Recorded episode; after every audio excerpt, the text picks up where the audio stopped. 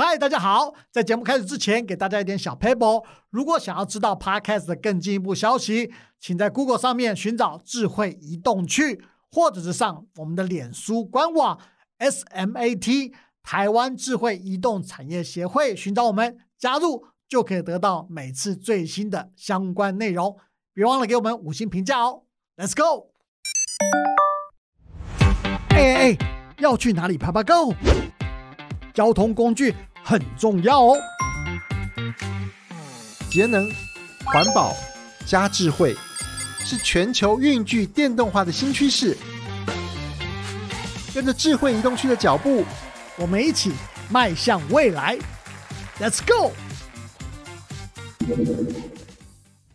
智慧移动区，Let's go！欢迎大家收听智慧移动区的 Podcast，我是台湾智慧移动产业协会的研究员王祥林。每一年的年度开始的时候，很多消费者都会等待来自中央和地方的电动机车的购买补助，到底怎么回事？今年呢，的确又有了新的话题哦，就是环保署公布所谓的淘汰老旧机车的方案里面，里面的很多内容引起大家的热议，尤其是这样怎么补助金多少啊？要怎么样发放啊？到底该怎么样做啊？大家都有很多的意见，因此我们在这一集里面特地把这些重点问题，透过很多学者专家不同的意见，让大家知道。到底目前发生什么事情？而目前最新的状态呢？是环保组决定，将在今年二零二二年开始，如果你淘汰老旧机车的话，将给你两千元的补助金。啊，这个补助金没有任何的限制用途。而如果你去购买电动机车的话，将会给你一千元的补助金，所以加起来三千元。那新购的这方面呢，还没有出现这样的宣布，因此大家说到底会不会宣布？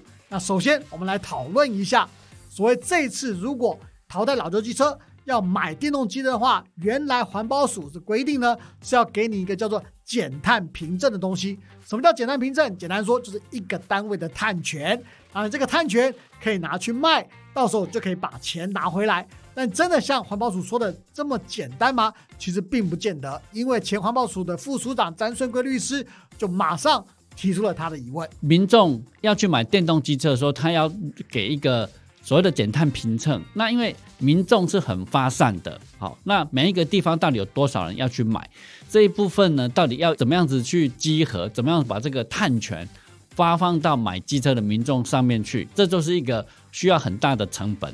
再来，每一个民众如果他买了一部电动机车之外，我们保守估计至少可以用六到八年以上。那所以他一辈子到底可以累积多少减碳凭证或者碳权，让他有诱因呢？可以再拿去做交易，把它卖掉。哦，如果没有这个诱因，那这个碳权给不给他，相对来讲，它的诱因也就会减少。更何况，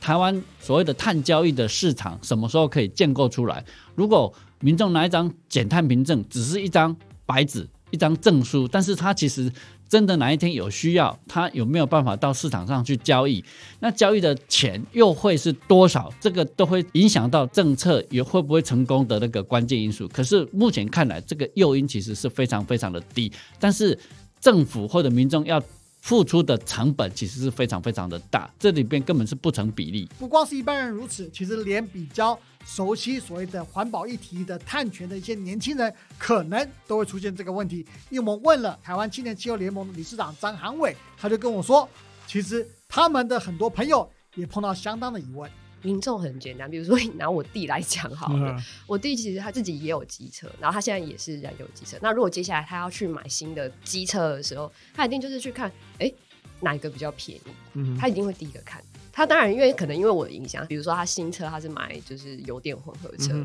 可是如果今天要买一个电动机车，他应该就会想说，那听说之前有补助啊，那有补贴，那现在有吗？他没有，那。换碳权哦啊，碳权碳权是什么？然后他可能就会会来问我说：“那碳权到底是什么？然后要怎么用？”他会问你碳权值多少吧？对，然后碳权值多少？这个他们很直觉，就是想要知道说，到底他这个对他的生活或者是对他的经济到底有什么样的影响？目前环保组计划用一千块的价钱来把大家的碳权收购回去，但是在国际上价钱却远远高于这个价钱。为什么呢？因为现在伦敦期货交易所目前最新的欧盟。碳排放的期货价在每公吨八十七欧元左右，而且价钱继续往上升。这个价钱大概转换过来是等于新台币的两千七百二十二块。所以我们以环保署说电动机车骑了七年可以获得二点三吨的这个基准来算，是碳权的话应该值新台币六千两百六十亿元。有些学者专家甚至协会就认为说，其实台湾碳权的定价应该是说每一个减碳凭证应该要五千块起跳的价钱才是对的。那我们再拿另外一个数据来看，台达电在去年底也讲了哈，是他们未来在做所谓的碳综合的一个碳交易上面，他们内定的价钱呢是美金三百元，折新台币八千一百元哦。所以换句话说，现在环保署跟大家所收的一千块，远远低于可能卖出去的市价。这也会造成另外一个非常非常大的争议。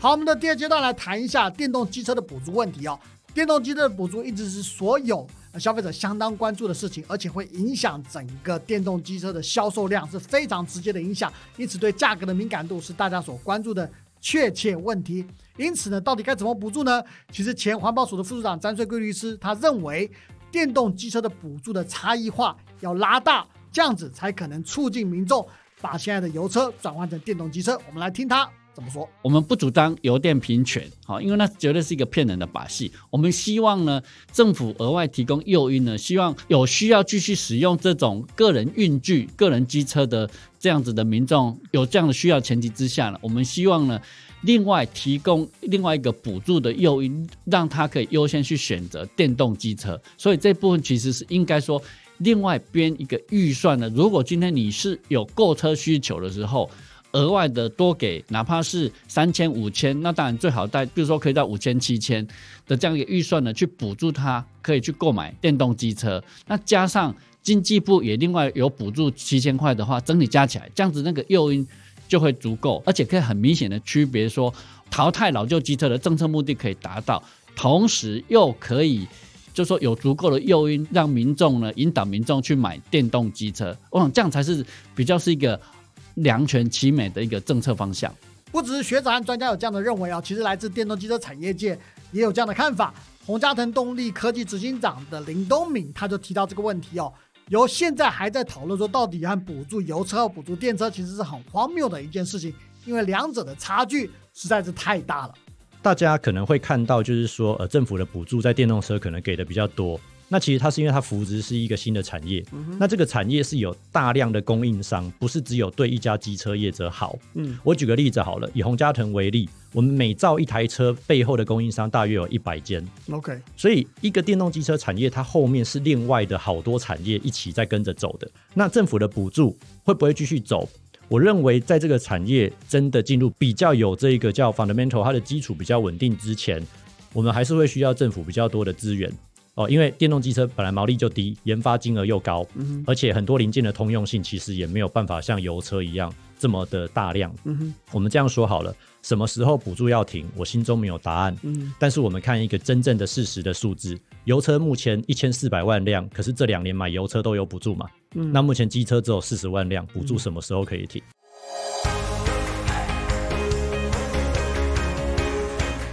在环保署规划的所谓的淘汰老旧机车的补助金两千元这边，也出现一个非常非常大的争议。因为根据目前的规划，这个两千元是没有禁止民众该怎么样使用的。那台湾环境规划协会的理事长赵家伟博士就提出来，两千万没有限制是非常危险的一个状况。减碳目标，特别是在机车这样的一个运具来讲话，是在过去几年里面。运输部门里面排碳量增长最高的一个运具形态，特别是我们可以看到的一个问题是，你目前在台湾的其他的政策环境来讲，我们的油价虽然在最近不断在飙，但是还是相对来讲还是便宜的。你还没有把这些排放的空污啊，跟排碳的外部成本好好的纳入。应该说，那现在的话要能够去反映这件事情的话，就是靠我们的补助怎么去设计，把这些外部成本能够反映进来。而你现在好像貌似就是说我只有讲呃太旧，你可以抵两千块，然后没有做任何的引导性的话，这样的一个设计来讲的话，我觉得有点。不符合环保署这个环保两个字啊，因为环保署它本身来讲的话，它就知道守住这些呃我们没有办法反映在市场价格里面的这些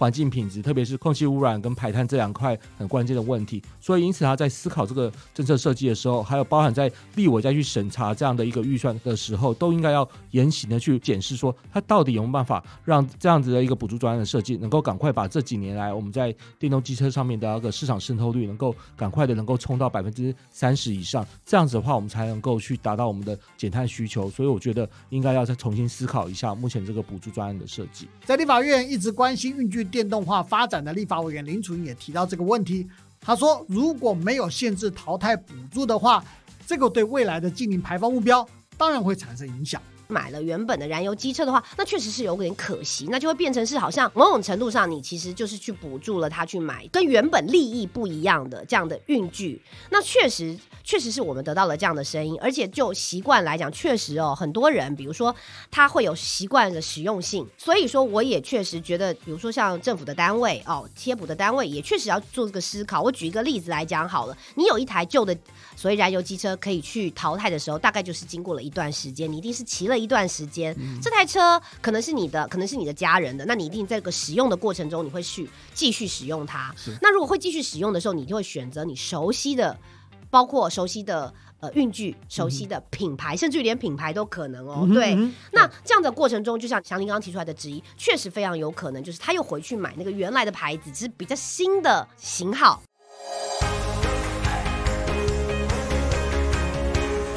该怎么补助以及淘汰的金额该不该限定之外，其实新购补助这也是大家所热烈讨论的话题。因为从环保署的规划里面，从二零一九年之后就再也没有出现所谓新购电动机车的补助。很多民众觉得说，他想买电动机车，尤其他没有其他机车可以换，但是他却没有补助，因此只好去选择燃油机车。他们觉得非常非常的可惜。其实前环保署的副署长詹顺贵律师也提到这个论点。所以他说，其实新购补助的再次出现，对运具电动化来说，其实真的占了非常重要的一个地位。对我支持应该要再次出现哈，而且就是说刚刚提到的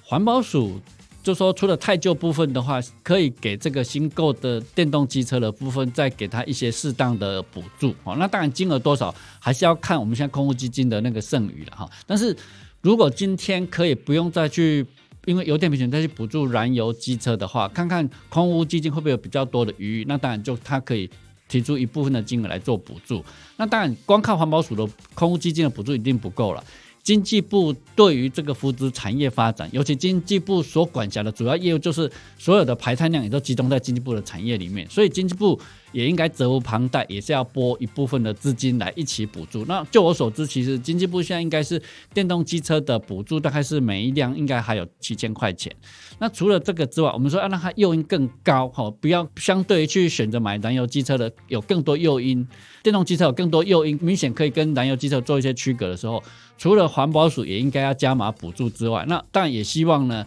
地方政府，尤其是空污比较严重重灾区的这些中南部的。这个县市呢，也应该适当的在有县市在这边内预算做这个电动机车的新购的补助。国民党的立法委员洪孟凯也回想到自己当初买第一台机车的时候，真的是他人生重大的里程碑哦。他认为说，其实新购电动机车的这个补助呢，对年轻族群来说，一开始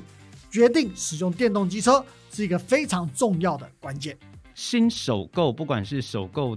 机车或首购汽车的人，尤其是十八岁，我刚考上大学哦，很兴奋，我就是要人生要有第一台机车，因为我自己人生第一台机车也是十八岁，我上大学之后才买。我当然会希望是说政府给我一个足够的诱因，让我能够在燃油机车跟电动机车里面做一个选择，而且我选择的是符合现在政府的方向，以及能够减少碳排的一个运具哦，所以说。电动机车的首购的这个相关的补助，我也认为是说政府应该要足够的诱因，让大家能够去选择哦。所以说，这绝对是站在政府他的一个政策上面，以及就是说他希望怎么样诱导所有的民众都可以符合这个政策走。如果说没有足够诱因的话，那说实在话，这就是变成，甚至我刚还是提到刚刚一开始讲到，就是说过去这两年反而是燃油机车的补助，我们马上看到数字。当然我们不针对哪一个品牌，可是马上看到数字就是电动机车的销售瞬间大幅的下降，那就是代表是说，当诱因不足，或者是说你补助的部分反而去补助燃油机车的时候，以现阶段来讲，反而会变成是回头路。从国家的政策面来讨论哦，为什么新购电动机车这个补助呢？对所谓的未来近零排放的整体目标那么重要，就是因为不希望一开始的时候就去增加燃油机车，而且到八年、十年之后还要再去处理。一开始就电动机车，当然能够减少对空气污染的影响。台湾环境规划协会的理事长赵家伟博士就谈到了这个想法。运具就运具来讲的话，它其实不光只是环保议题，不光只是运输上面的需求，它是代表说我们在生长到到某一个阶段的时候，我们需要有一个象征自己自由的一个象征。因为我永远记得那个我十八岁买第一台机车的时候那个样子，所以我们理解到说这些年轻人他们出来的话，他们在很多地方他们还是需要这些新的车辆。所以，因此在面对到这样的需求的时候，我们不能够说撒手不管，就说，呃，那我们如果去鼓励新购，然后就是会打压大众运输，因为其实大众运输的达成率跟渗透率来讲的话，绝对不会是跟这个部分有关。所以，我觉得在这边的话，我们反而要要去思考事情，就是我们真的如果暂时没有办法挡掉这个每年就是一千三百万台的在路上跑机车，我们没有办法在短时间里面让它降到一千万台，那我们就要想办法把这一千三百万台全部都换成电动机车化，才能够把这一块的污染能够降下来。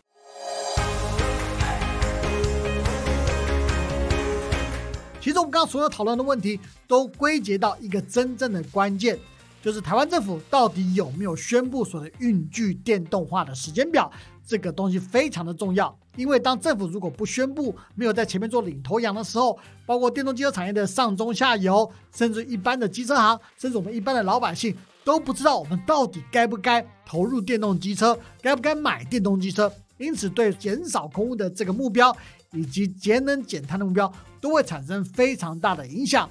前环保署的副署长詹顺贵律师其实提到，他说他以前有规划这个政策，但是后来却被拿掉了，为什么呢？我们来听他怎么说。我们比较难去比较，因为尤其像欧美，其实有很多的国家或者城市呢，他们都直接宣布都有二零三零年，那二零三五年大概最多，有的是二零四零，就是说全部都要电动汽车。那因为欧美国家其实他们机车除了一些重机玩家之外，他们比较少用机车，机车可能相对是在台湾啊、东南亚、中南半岛那些国家有这些机车的使用相对是明显。那这一部分其实台湾算是一个走在比较前面的国家，其实我们要自己要摸索。那时候我还在环保署，其实环保署在二零一七年十二月的时候，那时候也就曾经推出过那个空污治理行动方案的政策里面，其中有一项就是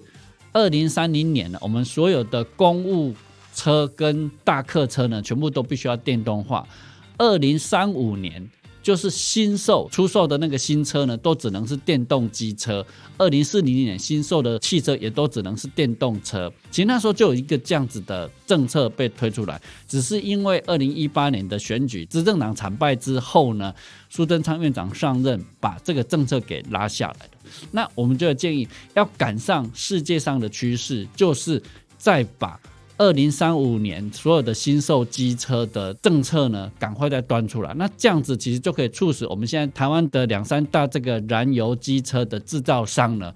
更有动力、更积极的赶快去研制或者去铺他们的以后未来电动机车的相关的产品啊、配套的那些保养维修厂商跟他的店面。我觉得这个要推出来。那第二个就刚刚讲的。对于新售，就说需要有购车需求的民众呢，我们如何在补助的差异化上面还是要拉出来。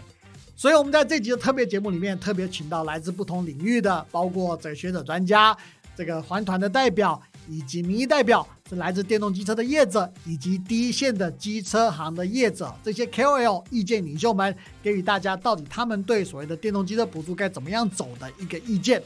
有一个专家说过。其实电动机车的这个补助，并不是补助电动机车车商，